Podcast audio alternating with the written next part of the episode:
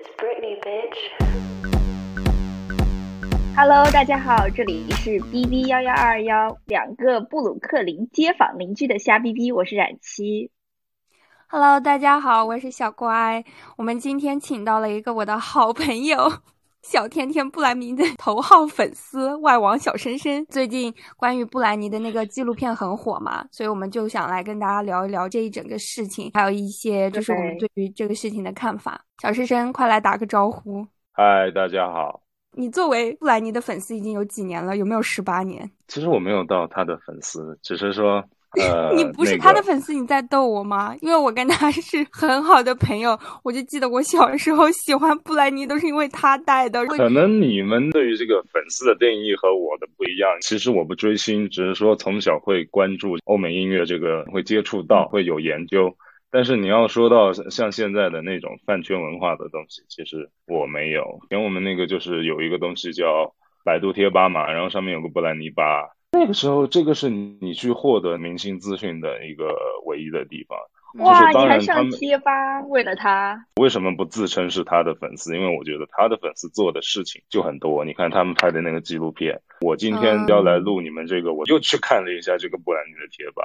他们那个粉丝有把他的名字纹在身上的，然后到目前为止还有人在加价买他的那种呃黑胶唱片的。其实我觉得我不是很称职。啊，我有一个问题，就是现在这个贴吧还在经营当中吗？对，这个是我没有想到的，因为我觉得我们都老了以后，应该就没有人上了。对，就是贴吧听起来像上个世纪的东西，但是居然现在还有人在更新。对，而且它那个流量还是很大。可能也是因为这个纪录片出来之后吧。也不是这个纪录片，我感觉那个贴吧是你进去，你没有那种年代感的感觉，它好像就是一直运营到现在，好像也没有什么间隔那种感觉。听起来简直老泪纵横，进去找回了自己的青春。但是对于我来说的话，就是我对小甜甜的整个了解其实都不是很深，我就记得她一首歌。Every time 是不是叫这首？对，它就不是你们会去了解的那种，你们肯定觉得过于主流，不能彰显你们的个性的。没有啊，我小时候很喜欢他，就是因为你好不好？如果我们一起碰到卖打口碟的，如果他有布兰妮的打口碟，我们还要抢。对对对，我记得真买我去。但我那个时候喜欢的是 Jessica Simpson。对对对，我那个时候比较暗黑。Jessica Simpson 我也买过她的碟，同一时期还有 Lindsay Lohan 之类的。对对对，这个都还蛮像的整个感觉。但是小甜甜我一直感觉就是她做的是其中最成功的吧，应该。嗯。之前那个时候，她那个年代嘛，一个她，一个 Beyonce，还有一个那个克里斯汀娜。就他们三个好像就是同一时期的嘛，嗯、就像那个时候中国也有三个嘛，蔡依林、萧亚轩、曾燕姿，哦、就是最红的哦这三个。对对对对对，蔡依林绝对是。但是后来小甜甜就是很奇怪，嗯、她后来火了很长一段时间之后，就开始有很多很多的负面新闻。记得我当时还在上学，喜欢她了一段时间之后，我就发现就有什么精神有问题啊，然后闪婚和她的男朋友，然后后来又飞速的离婚，然后又在打官司给她的孩子争取监护权。我记得，反正到我高中的时候就听到的很多都是她的负面新闻了。小的时候的其实理解不是很深，感觉这个人好像红了以后就是好像太多的麻烦。就像他刚刚讲的那个闪婚，好像他的一切的一切就是从闪婚开始变得有一点那个不走长路。那个人好像是他的伴舞吧。还是谁？这个身份地位跟他那个很不相称的一个人，对对对。包括我刚刚上贴吧，他现在的那个男朋友，好像那个巴黎的人都是叫他小狼狗这一类的。但他找的对象都是那个很莫名其妙的一个人。对对对。呃，之前我记得纪录片里面提到的他的这个监护权的东西是怎么搞起来的？是因为他当时找的那个小狼狗。我觉得我们先给大家科普一下这个纪录片。这个纪录片是《纽约时报》拍的一个纪录片，然后最近在美国、在国内应该都还蛮火的说因为我从初中，你们是初高中的时候比较喜欢他嘛，对吧？我对他了解不是很多，所以我其实并不知道他跟他的男朋友闪婚，不知道他后面发生的这一系列事情。这个纪录片就给你梳理一下。他从被挖掘出来，然后走到了歌坛的顶峰，然后到今天，呃，失去了他的几乎是所有吧。这个片子就在讲这么一个事情，有很多美国的年轻人就组织起来，成立了一个运动，叫做 Free Britney，就是要把他从这一切掌控当中拉出来。出来。对对，当时我觉得这个东西是合理，也不是说合理吧，就是没有现在那么离谱。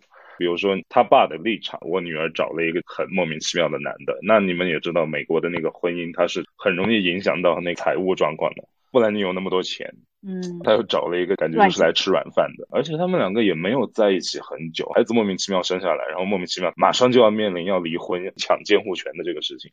那个人叫 Calvin，就用孩子来做筹码，要去跟布兰妮去抢家产，好像有那么一点意思。他，所以说嗯这个时候那个监护权的这个事情才搞出来嘛。他自己种的恶果，他要跟一个这样的人结婚，感觉已经能嗯看到他们的结嗯局，。纪录片里面有一个镜头，其实我是十多年前就见过的，就是那个他爸在哦帮他做早餐的那个镜头，是我还模仿着做过。其实你还说你不是 粉丝？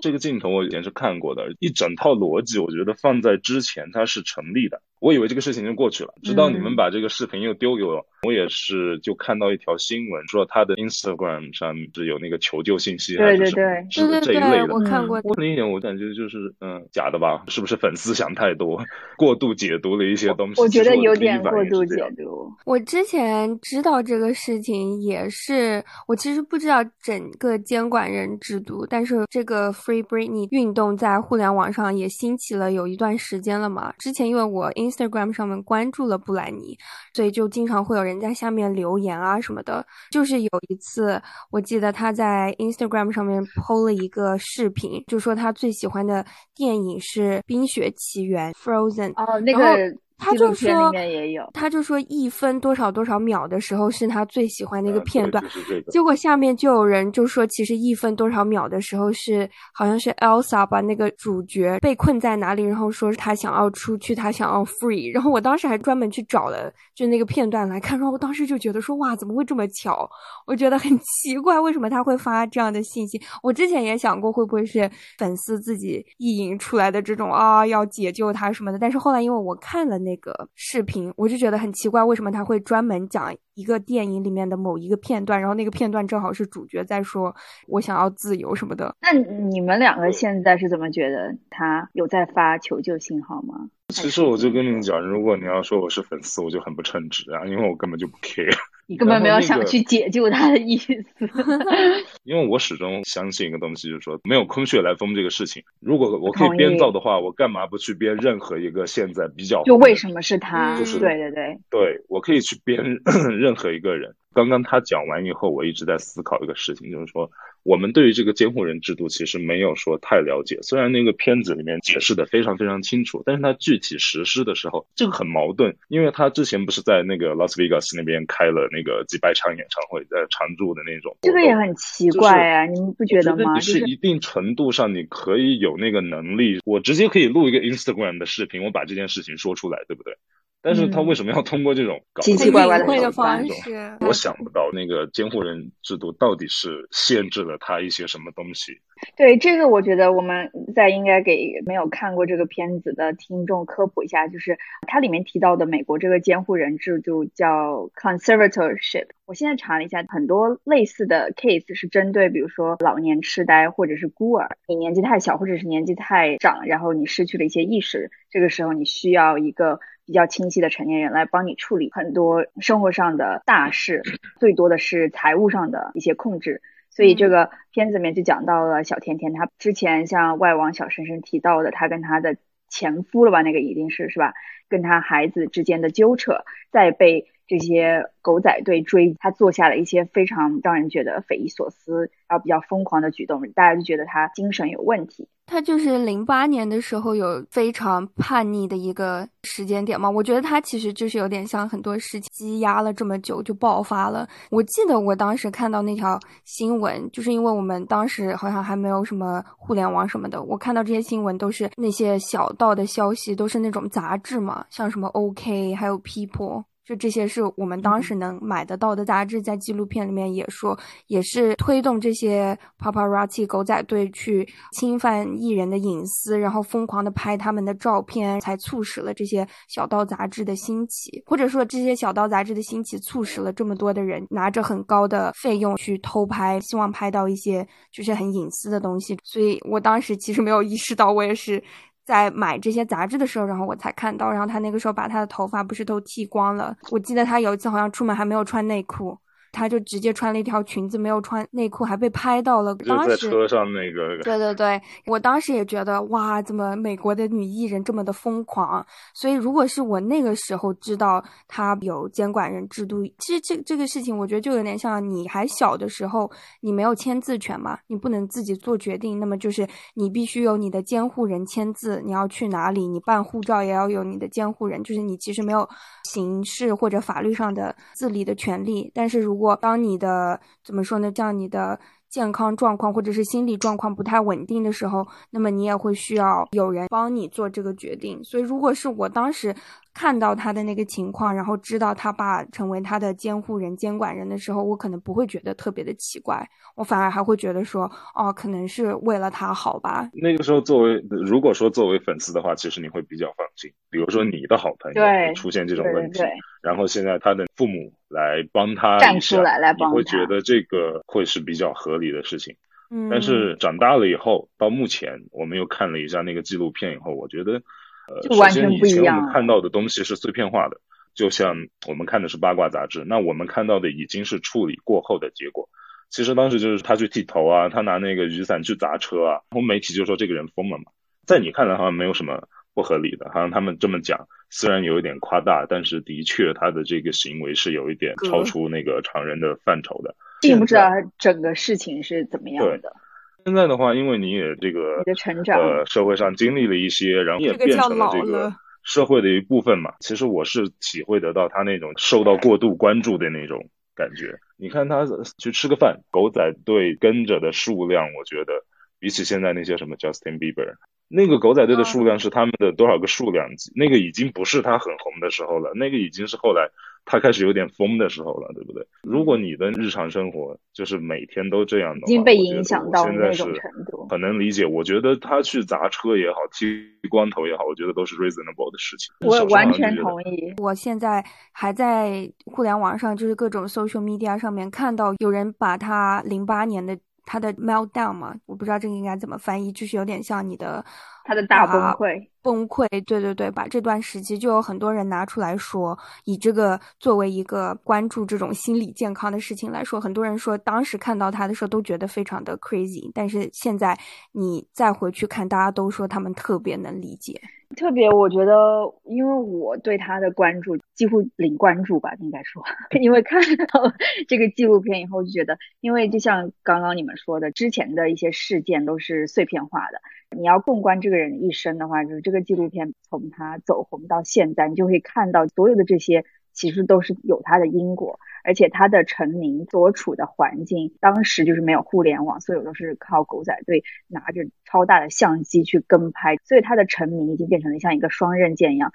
我就是一开始你记不记得还说他跟狗仔队的关系还蛮好的，就是他也知道这些人需要他，他也需要这些人，他之前还会打声招呼啊。但是到了一定的度过了以后，你就会发现他所做的这一切，我觉得我也会像他一样。不是说他就应该这样做，就是你记不记得第一个事件是他抱着他的孩子，他的孩子在车里面已经开始哭了，因为狗仔队要来拍他的窗子、拍他车门，他正在开车，他没有把孩子放到安全座椅上，对他又被拍到，开车，大家就开始来说他，我就觉得是的，这个做法首先不是一个提倡的做法或者怎么样，但是这些人已经是严重干涉到了他的生活，而且他作为一个母亲。他知道怎么样去保护他的孩子。对，我觉得那个应该是他的作为一个母亲的第一反应。对，你说那个 law 啊，规定啊，对啊，其实那个是你的理智，但是你的本能应该就比如说，现在大家都是那个小孩子照相，大家都会提醒不要开闪光灯，但是你想他那个直接是几百个闪光灯直接对着你，因为他刚刚开始出道的时候还是迪士尼童星嘛，就是他其实是一个很可爱的形象，然后到后来，对我记得他就转型了嘛，就直接转成了性感女星，所以我觉得可能对整个社会大众要接受他从一个迪士尼这种小童星很可爱，然后唱着。可爱的歌的形象，然后突然转成了性感女性，我觉得可能就是你知道吗？大众其实不是很愿意接受，但是他又很想去消费他的这个形象。不是不是，我我觉得根本就没有这样。他的歌从来都是以肉欲著称的。这个是他后来啊，是从他没有没有没有没有，他他小时候十岁。他十岁就出道了，他其实有一点点知名度的时候，他是个童星哎，然后但是他后来转成性感女性，就是从他大火，就他大火了，是从他转成性感女性之后开始。其实 Miley Cyrus 也是一样嘛，所以其实大家有很多时候就是说，整一个形象的转变，就是你从一个非常清纯可人的邻家小女孩，然后你突然转成了一个性感女性，就有的时候。大众不是很愿意接受，就是他们对你会有一种觉得该是怎么样的，他们会对，或者就是他很想来消费你。不是说大众不想接受，而是说，就是我现在我们长大以后，我觉得你作为一个公众人物，特别是娱乐性的公众人物，其实没有什么好的。这个对于一个人的普通的生活来说，真的没有什么好事情。当时那个纪录片里面也有说，《Baby One More Time》那首歌。我们以前听根本不知道什么意思，但是现在现在 这句话都不对就觉得嗯，好好像太直直给了一点。但是你反观他所有的歌的歌名，其实你现在是看你都觉得就是不对。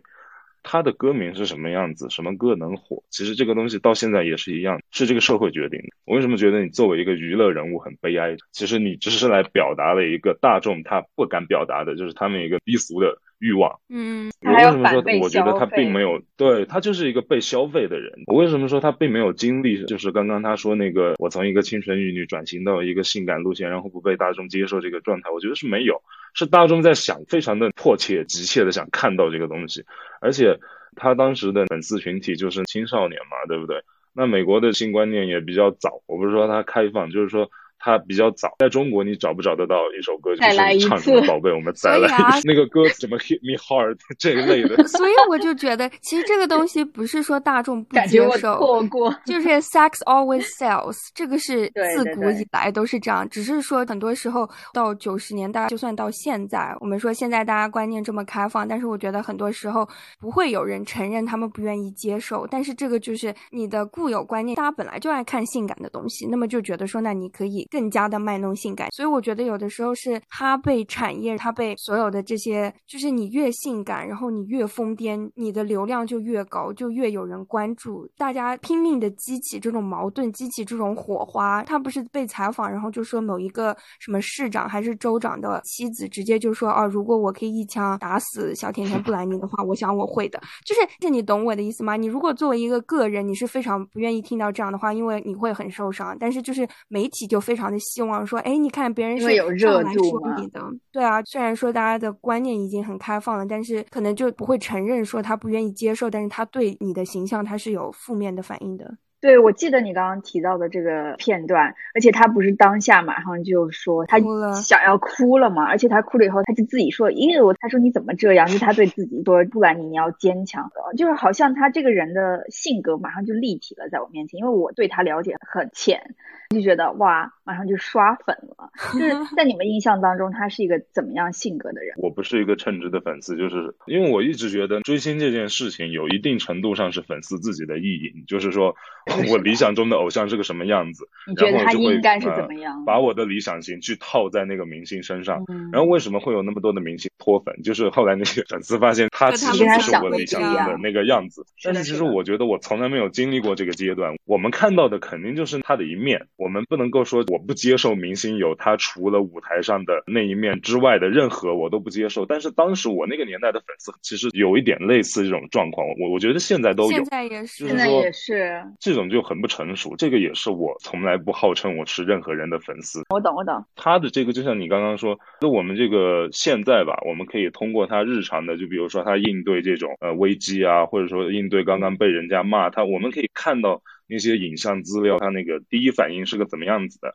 我们就会分析这个反应对我来说是真实的，或者我觉得他在作秀。这个东西如果是真实的话，那他的这种处理方式，如果说我们觉得是可以接受的，就像你说你路转粉一样，那你肯定是在他处理方式里面你看到了一些就呃找到了共鸣也好，怎么样也好。而且我还想补充一个东西，就是我们不要忘了一个这个时代的原因。大家都说我们这个九零后是第一批互联网的使用的人。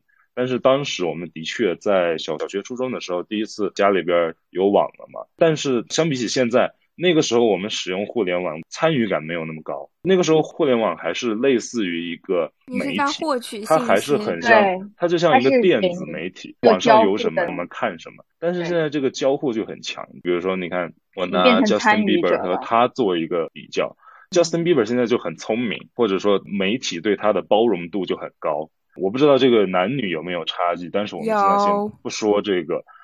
但是我之前看见 Justin Bieber 的一个被狗仔队追的那个画面吧，他下车他就很有礼貌跟那些狗仔队讲：“你们拍我就好了，我老婆在车里面，我给你们拍，你们是来吃饭的。”这一切在放在他身上是成立的。但是我觉得这一切放你放在十年前，放到 Britney Spears 身上，这个东西是不成立的。他所处的那个环境没有这种，你知道大家要看什么，你知道大家的反馈是什么，就大家整天在议论的东西，不会说当时你看的是像你刚刚说的买 OK 杂志呀，或者是怎么样。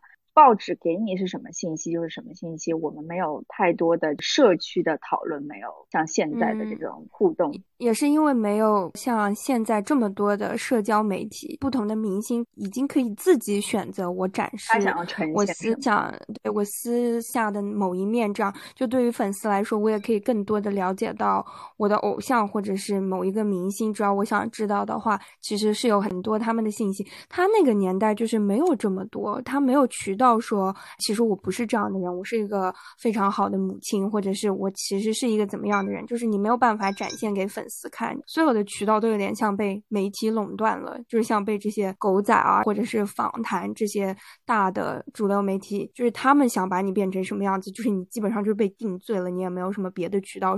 对，而且一切的一切，我觉得他就是身先士卒第一人。所有关于明星不好的网暴也好啊，各种暴力，好像他就是第一个。因为以前有比他红的人，比如说麦当娜，但是那个时候没有网络，就是信息没有那么发达。你红归红，但是其实我觉得可能以前那个老的时代红是一个最好的时候，就我红我的，你你玩你的，对，好像两边是隔着的。对对对。但是现在有一个保护的不然你那个时候就是第一，除了有人会冲出来枪杀开始，刚刚开始就是这个。大家开始发生这个 interaction 以后，这个明星跟狗仔队的关系啊，也是从他开始的。然后这个要怎么处理这些公关危机啊，也是从他开始的。好像就是他去帮大家试了一个，我就是去试错的，所有的错他都帮大家试了一遍。哦，好惨哦！因为我觉得在他之前，好像是没有的明星在经历这个事情。对，我也觉得可能就是跟互联网的崛起这种也很有关系。而且就是那个时候的社会的包容度跟现在比，我觉得就算是美国。现在也是有很大的进步，就比如说上次我也看到蕾哈娜跟狗仔队就是有一点像半吵架半开玩笑的一个视频，狗仔队不停的拍他，然后问他能不能给他一张免费的演唱会的票，然后那个蕾哈娜不是就是怼他，就说。你已经在老子身上赚了赚了这么多钱，让我给你免费的票。但是如果你们说这个成立的原因是大家对蕾哈娜她的性格大概有一个了解，所以我们觉得她这个我会理解到，就是她是开玩笑又比较风趣的那个，然后也彰显了自己的个性。这个事情如果你放到十年前，你让布兰妮来说这个话。对，他就惨，因为他没有其他的渠道去。我也觉得很奇怪。那在有了自媒体以后，那你看他 Instagram 一天发些什么鬼东西啊？这个是我很不理解。真的真的，我我也觉得他像被下降头了一样，就很奇怪。他发的东西，我也觉得，我其实想取关他很久了。但是看完这个纪录片了之后，我就之前看的时候是一种什么鬼的心情。你看完这个纪录片再回去看，你就会有一种很可怜的感觉。我小时候是很喜欢他，我觉得他非常的漂。漂亮。他和后街男孩应该是我对美国 最初青少年男女的认识。我现在就想到他原来那种性感形象，就是我当时觉得哇，金发碧眼，有一点点微胖的那种身材，就是很可爱、很性感。然后你看到他现在烟熏妆，妆也花了，全都是花的。对，然后他的头发也是干枯的像草一样，然后经常穿一点什么 crop top，还要走时装秀，我就觉得就是你在干 嘛？最疯的一个事情，他那个房子很更豪华，但是他给我的感觉是他没有事情做，然后在家里面换衣服穿。对，他自己做什么 fashion show？现在你应该是有能力去营造一个我是一个好母亲，或者都不用去营造吧？那你去。分享一些关于这方面的生活，对不对？他就像活在一个他自己的世界里面，他知道什么样是外面现在。所谓的主流的比较好的一些明星的样子，但是他完全不做那样。我觉得会不会是因为监管人制度，然后再加上他近十年来的这些被网暴，我其实觉得他已经他的想法肯定不会跟我们是一样的。我之前跟我男朋友讨论过这个问题，监管人制度，然后他又说这个制度真的很不合理。但是布兰妮有可能就是他自己其实怎么说，也不是说他没有意识吧，就是他其实已经可能跟一个正常的人想法已经很不。同了，我觉得他应该是脑子有一点不正常，但是跟你们两个讨论一下这个问题：当你的脑子已经不是特别正常的时候，是否这个监管人制度就 make sense？我觉得这个就很悖论啊！你要怎么证明你自己？有能力不被监管，这些钱这个监管制度好像证明了也没用吧？对啊，就是不管你怎么证明，如果取消的话，只能由我那个监管人去取消。如果我不取消，不管你再怎么证明都没有用。对，所以我就觉得这个东西就是个悖论啊！我现在没有 法律的权利来做任何决定，我还要证明说我不需要被监管。那么就是我有一个监管人拒绝我的所有的证明就可以啦，我就永远被他监管。我觉得这个事情就好像你要证明你疯了一样，如果能证明，那你就没有疯。难道不是说他只要能证明他的精神稳定，他就可以摆脱这个监管人制度吗？好像不是，我我看那个监管人制度最变态的一个地方就是这个东西它是不能撤销的，唯一可以撤销的一个办法就是，比如说我受到我爸的监管。唯一的撤销的方法是我爸同意这个东西，我们就不要再继续下去。但是由我本人的话，根本没有办法去做这个事情。他一旦成立以后，他就再也没有办法恢复到以前的样子。对他那个程序好像特别的复杂，因为纪录片里面有一个律师说嘛，他说他做过这个很多个 case，到目前为止他从来没有见过监管人制度被驳回的这种情况。对。我觉得对于他来说，这个事情就特别那个什么，所有的钱都是他赚的，他养了一大家子人，我的天呐！你养了一大家子人，政府有这个制度就很奇怪，是哪一些清醒的人可以来做这个决定？我觉得即使他疯了，凭什么你们要能把他的权利全部拿过来？就因为你觉得清醒才是正确的？嗯，他的人生，他即使是疯了，他有他自己疯了的活法。我觉得可以提供医疗上的帮助。对，我也想说，如果有其他情况，为什么疯掉的人就让他治疗就好啦？没有说所有疯掉的人都说，那我们来监管你的所有权利。十年前我觉得是成立的，为了避免我的钱被那个小狼狗骗走嘛。嗯，对对对，这个我觉得是成立的。但是我当时不知道这个监管人制度是它是终身的，一旦成立以后，它不能 revoke。就以我本人为，我什么都不能做。其实当时没有了解的那么细致。我之前看到过很多类似的情况，有体育明星或者是演艺界的人就说，其实美国这种情况就是有点像，如果这个人能为这个产业赚很多很多的钱，那么就是不管多荒谬的事情都能成立，因为你这个产业里面从你当中赚到钱的人都会来保护这一整个流程。所以之前会发生有体育明星，比如说杀人或者是强奸，但是他最后都没有被起诉。我也不知道，就可能。付了一些钱罚金什么的就能 get away，其实这些事情都很不合理。但是如果小甜甜布兰妮到现在她还能演出，还能赚很多的钱，就是说她有团队、有经纪人、有他爸、有他们家的人，所有的这些人都在这个里面分到了一杯羹。那么他们是不会想取消这个监护人制度的，因为万一一取消了，他自己说我不想再演出了，会影响到几百万的这种收入。刚刚说那个，我突然就想起纪录片里面说到他在 Vegas 几百场的那个演唱会。就是有一个很怪的地方，从来他跟那个现场观众是没有对话的交流的，对，没有互动，反正就是出场啊，仅限于比如说招招手啊。你们记得他以前有一个演唱会，就很好像是 HBO 赞助的，就是以前他在 Vegas 开的一个常规的演唱会。他中间是有一段跟歌迷大概有一个十几二十分钟的那种互动交流对话的。你想现在的问题就是他在 Vegas 开了几百场的秀，零交流，这个东西我觉得也很怪，不是他通常的风格，对吧？对，而且就是你看那个纪录片里面捕捉到，我不知道这个是有一点刻意还是是的确是啊，捕捉到他的那种眼神，就是有一种欲言又止的那种感觉，有没有？我本来还觉得他很像个机器人，就是他表演的时候就是进入到表演模式。现在这个年纪啊，换一下，就是让你去当他，你要不要？然后先唱些歌词很莫名其妙的歌，然后在舞台上搔首弄姿那。是我的话，我觉得你不要跟我讲开几百场，可能开到第十场我真的烦了，就是真的烦。嗯我觉得卖弄风骚这个事情真的烦，可能第一两次受到关注，觉得蛮有成就感，但是当你一辈子要做这个事情的时候，真的烦。对，而且每次都做是同样的事情，见到的反应也都是同样。对啊，不管我状态好坏，我都要去做这个事情。我胖的时候我也要去做这个事情，我疯掉的时候也要去做这个事情，状态好的时候呢也要去做这个事情。他后来不是复出嘛？然后很多人都在讨论啊，他的现在状态再也回不到从前了。你要面对这个舆论的压力有多大？以前根本不懂，然后就觉得是啊，他就是不能恢复到以前那个样子。作为一个小粉，你从正面去期待他总有一天会恢复到以前那个样子。站在他的角度，如果你世界上有几百万人在期待我恢复到以前那个样子，或者说有几百万喜欢我的人，你们记不记得他在出《d i m o 那个专辑的时候，他有多胖？现在可以去看一下那个 d i m o 的 MV，真的是耻辱。音乐是没有问题，他的资源可能永远在那里，因为他有这个知名度，他永远可以得到这个世界上最好的编曲，所以他出来的那个音乐永远是没有问题的。本人的问题我没有办法解决。你去看他那个 MV，那个 MV 好像也是当时媒体也拿来做文章，就是说他精神有问题，因为他那个 MV 里面真的看着就是状态非常不好，像那个跳钢管舞那个吗？对对，是不是？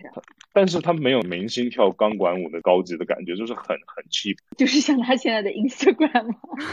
没有比那个夸张很多。那个时候好像就是他状态最糟糕的时候。到后来也是大家说，如果是我的话，我绝对不要这个东西流露到那个公众面前。就像他刚刚讲的，可能作为一个很有生产力的人物，你能自己控制的事情，其实真的非常非常多。嗯，这个就可以是唯一合理的解释。当时我们把这个东西放到市场上，大家能赚到钱，这个就是唯一合理的解释，而不是说你不然你能不能忍受，能不能接受，这个其实不重要。只要能有噱头，能赚到钱的话，它就它就是一个钞票机器，工具人。但是我不懂这个事情他自己到底有没有参与，因为可能我们没有经历过他经历过那些事情，我总觉得那我不喜欢，我可以跳出来说我不要，我可以表达我自己。如果说你受到了任何不公正的待遇，那你现在 Instagram 上面说一说啊，但是你又不说，对不对？就是要给大家造成这种嗯，反正我觉得这个事情很奇怪，是不是他说了以后他面临什么巨额的赔偿？就比如说我影响到你赚钱的路子，然后有更多更有权利的、更有那个能力的人，他们会来搞到我这一类的事情。所以这整一个事情，在我看完了以后，我也跟你有同样的想法。他又不是说断网断所有东西，他又不是真的被囚禁了，他有机会能接触到外界的人，他有机会能。跟大家用 Instagram 交流，但是为什么他一定要发特别隐晦的暗号？就是这个整个事情到底是什么？我觉得可能就是背后会面临巨额违约金这一类。这个很奇怪，因为他发这些，那如果粉丝 get 到了这些字谜什么的，那粉丝能做什么呢？外界的人能怎么帮你？我也不太懂。虽然我不觉得有这么容易，他可以直接就说我现在不满意我的这个监护人制度，老娘不干了，直接在 Instagram 上面说跳出这一整个情况。但是我也不太能明白他发的这些，导致现在这么多的人都在 Followed Free Britney 这个运动。那这些粉丝，你说你去抗议、去游行，但是你最终能为他做什么？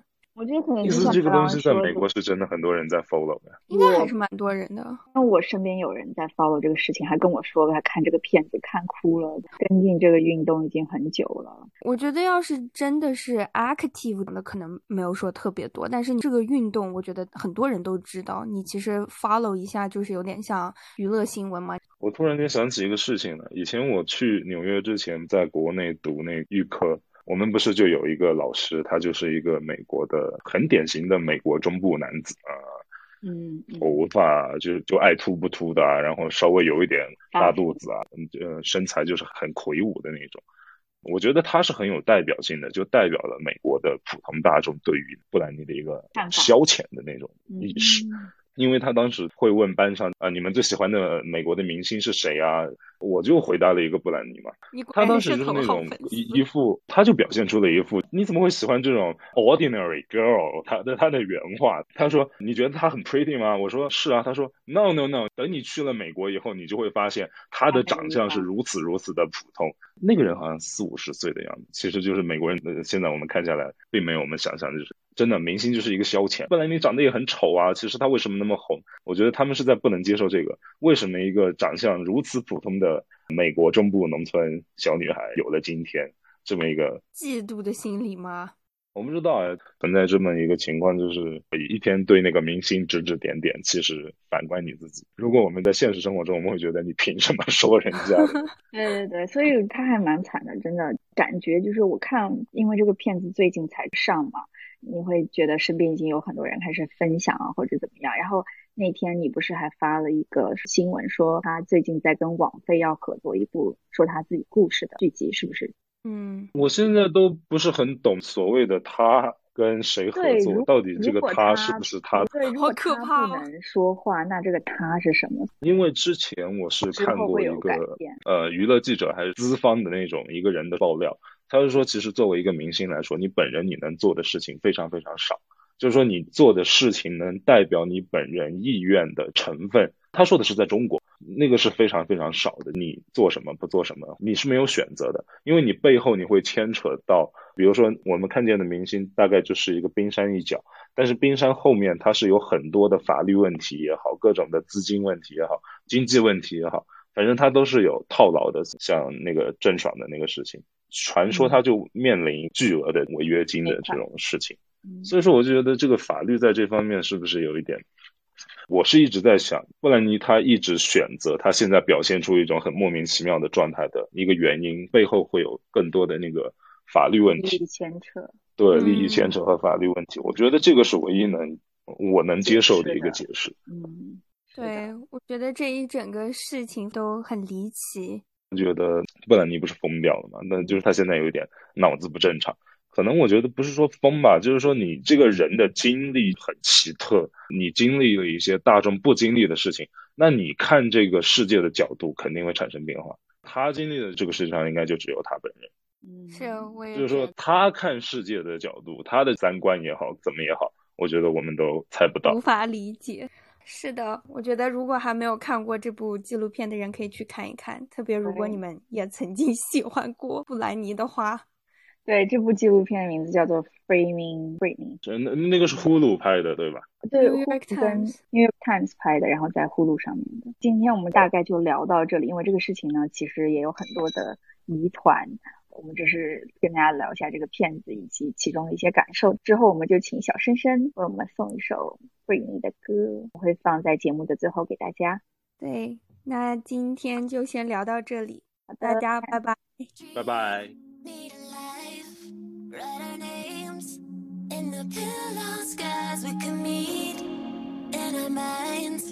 If our days got a sort of time and we'll